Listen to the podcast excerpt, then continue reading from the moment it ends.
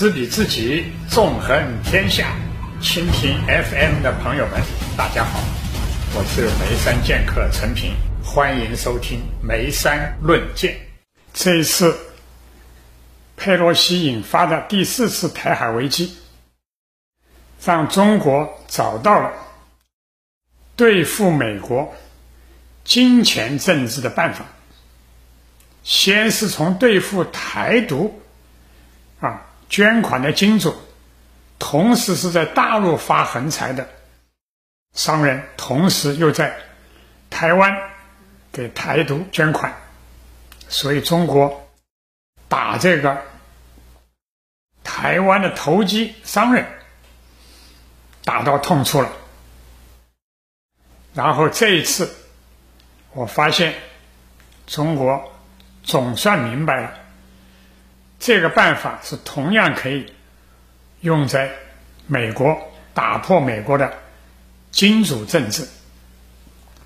此话怎讲？我劝我们国内的朋友要看一个在第四次危机爆发前，美国 PBS 公共电视台前线专门拍了一个电视纪录片，讲的什么呢？讲的是佩洛西的权势的来源。美国的两党政治从来是演双簧，看起来两党的这个政治主张啊左右对立，但是关键问题上呢都能合作，然后呢做利益交换，维持美国的稳定。但这个局面从奥巴马上台以后被打破了。共和党和民党变成势不两立，完全不能妥协，啊，就没有以前西方标榜的什么议会政治里面的忠诚的反对派呀，维护民主的这个稳定啊，完全没有了。原因何在？我告诉大家，这个始作俑者就是佩洛西。为什么？因为从希拉里。到奥巴马，民主党要争取选票的主要的诉求，他们打的不是人权牌，打的什么牌呢？打的是医疗保健牌，认为美国有相当多的穷人没有医疗保健，远远不如欧洲、日本这些发达国家，是一个美国的耻辱。但是共和党的代表富人的利益集团呢，绝对不让这个医疗改革法案呢通过。否则的话呢，医疗集团不能赚钱，律师、保险公司不能赚钱，然后呢，金融的当然也就不能赚钱了。但是谁把这件事情打破了呢？就是佩洛西。为什么呢？佩洛西能两度出任民主党的议会党团的领袖，你知道凭的什么？凭的是佩洛西的筹款能力，所以他能。募到的捐款越多，他在党内的话语权就越高。所以奥巴马上台的时候，他是一个刚当选的参议员，还不像拜登做了几十年的参议员，他是没有什么人脉关系的，又是黑人，即使是白人思维，白人呢也不买他的账。所以奥巴马是一个非常软弱的总统。如果奥巴马要推行医疗改革，只敢小打小闹，是根本达不到让老百姓能感受到的这个医疗保健的这个好处，然后呢投票支持民主党。但是佩洛西采取强硬路线，什么强硬路线？就是我如果能募款募得多，我就根本不要共和党的这个倒戈的支持票。我只要统一民主党里面的鹰派和鸽派，强行通过这个医疗保健法案，就可以呢打赢民主党的选举战。这个策略成不成功？成功了。所以佩洛西在民主党内是真正的实权派，他能够保证民主党的议程能不能够获得。来自各个集团的捐款，然后动员最广泛的投票的人，让民主党的议案能够通过。所以在这点上，民主党的实权、实力人物不是拜登，拜登是非常软弱的，更不是现在的哈里斯，哈里斯根本就没有实力。你看他这个投票，除了是在五十对五十了，他靠副总统的一票啊，这个打破这个平衡，剩下来任何决策他都不敢表态，而且呢，这个佩洛西也比希拉里敢干。所以，佩洛西的厉害，是民主党现在还能够维持众议院的多数，参议院啊一半一半，这是民主党历史上最高的成就。但是这块保不住了。那么原因在什么地方呢？原因很简单，克林顿家族也好，特朗普家族也好，拜登家族也好和。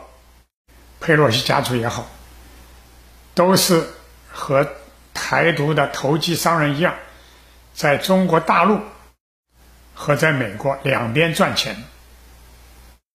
所以佩洛西这次到台湾和东南亚、东北亚的这么一次访问，你们知道佩洛西是干嘛吗？他实际上是在筹款，因为拜登支持。这个乌克兰和俄国打仗，做的是什么？做的是赔钱的买卖。所以最开始，拜登的目标很清楚，他的目标就是要搞国内的基本建设，然后才能和中国竞争。所以他跟俄国闹矛盾，他来的都是虚的，不肯出钱。所以最开始，拜登给乌克兰的军援，大概就是几亿美元，哈。然后现在打疼了，增加到几十亿美元，那也心很疼啊！因为美国国内要给这个大学生啊减少学生贷款那个钱，乌克兰战争才打了几个月，就把拜登手上可以机动化的钱就打没了。那美国度过上一次金融危机，靠的什么呢？靠的是美国上一次财政部长。然后跟中国的金融界做交易，让中国出钱买美国国债，帮助美国度过金融危机。度过以后，美国下一任的这个美联储又不认账，反过来咬一口，说中美成了恐怖平衡。中国如果抛售美国国债的话，可以动员美美元的霸权地位。这一下子呢？就彻底的打破了中国从美派、亲美派、自由派对美国的幻想。那么这一次佩洛西到亚洲来，他是来干嘛？美国要搞印太的联盟，美国是没有钱的，哈，他出的钱连这个中国和东盟的贸易的零头都不到，所以他实际上是想要。制造中国的威胁，然后要谁出钱呢？要台湾出钱，要韩国出钱，要日本出钱，而且间接的还要逼新加坡出钱，甚至澳大利亚、印度出钱，哈哈，来帮助美国围堵中国。所以，美国已经不是当年的二战后的美国了。二战后的美国。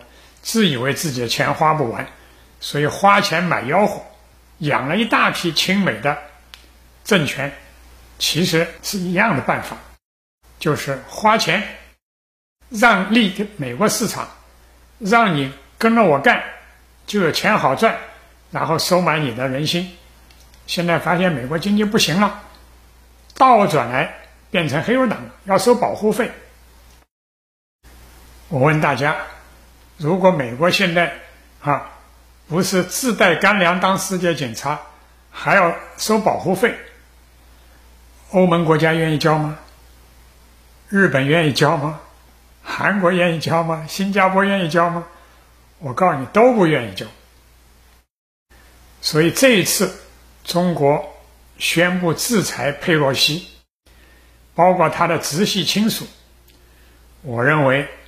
总算学到美国的办法，所以中国这一次完全可以以其人之道还治其人之身，哈，动用国安法来制裁佩洛西和他的直系亲属。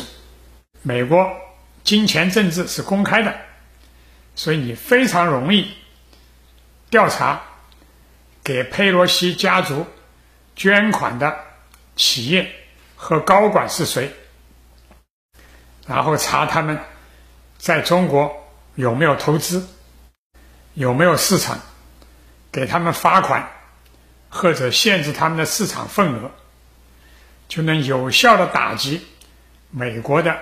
金主政治，我讲的不是民主，美国是金主，谁钱多，谁能够获得的捐款多，谁就能够做。斯蒂格利讲的，美国不是一人一票，是一美元一票。那么我相信，美国在九月份国会复会以后，为了党派选举，一定也会表演党派政治。对中国进行制裁，拿新疆问题、台湾问题、西藏问题，哈做文章。那么，中国对付这些反华议案的办法什么呢？我觉得非常简单，你只要推广对付台独、金主和佩洛西的办法，动用中国的国安法，宣布。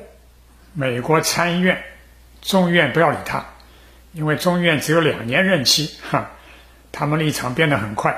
参议院有六年任期，所以领头反华的一定是参议员，而且呢，一定是两党的参议员。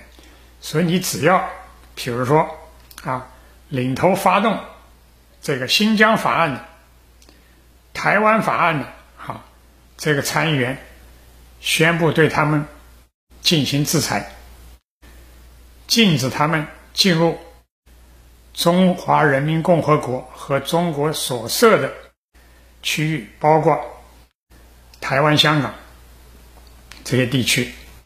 同时，调查给他们捐款的金主的来源。我认为可以有效的打击那些靠反华。来谋取政治捐款、谋取政治利益的金主政治。好，知彼知己，纵横天下。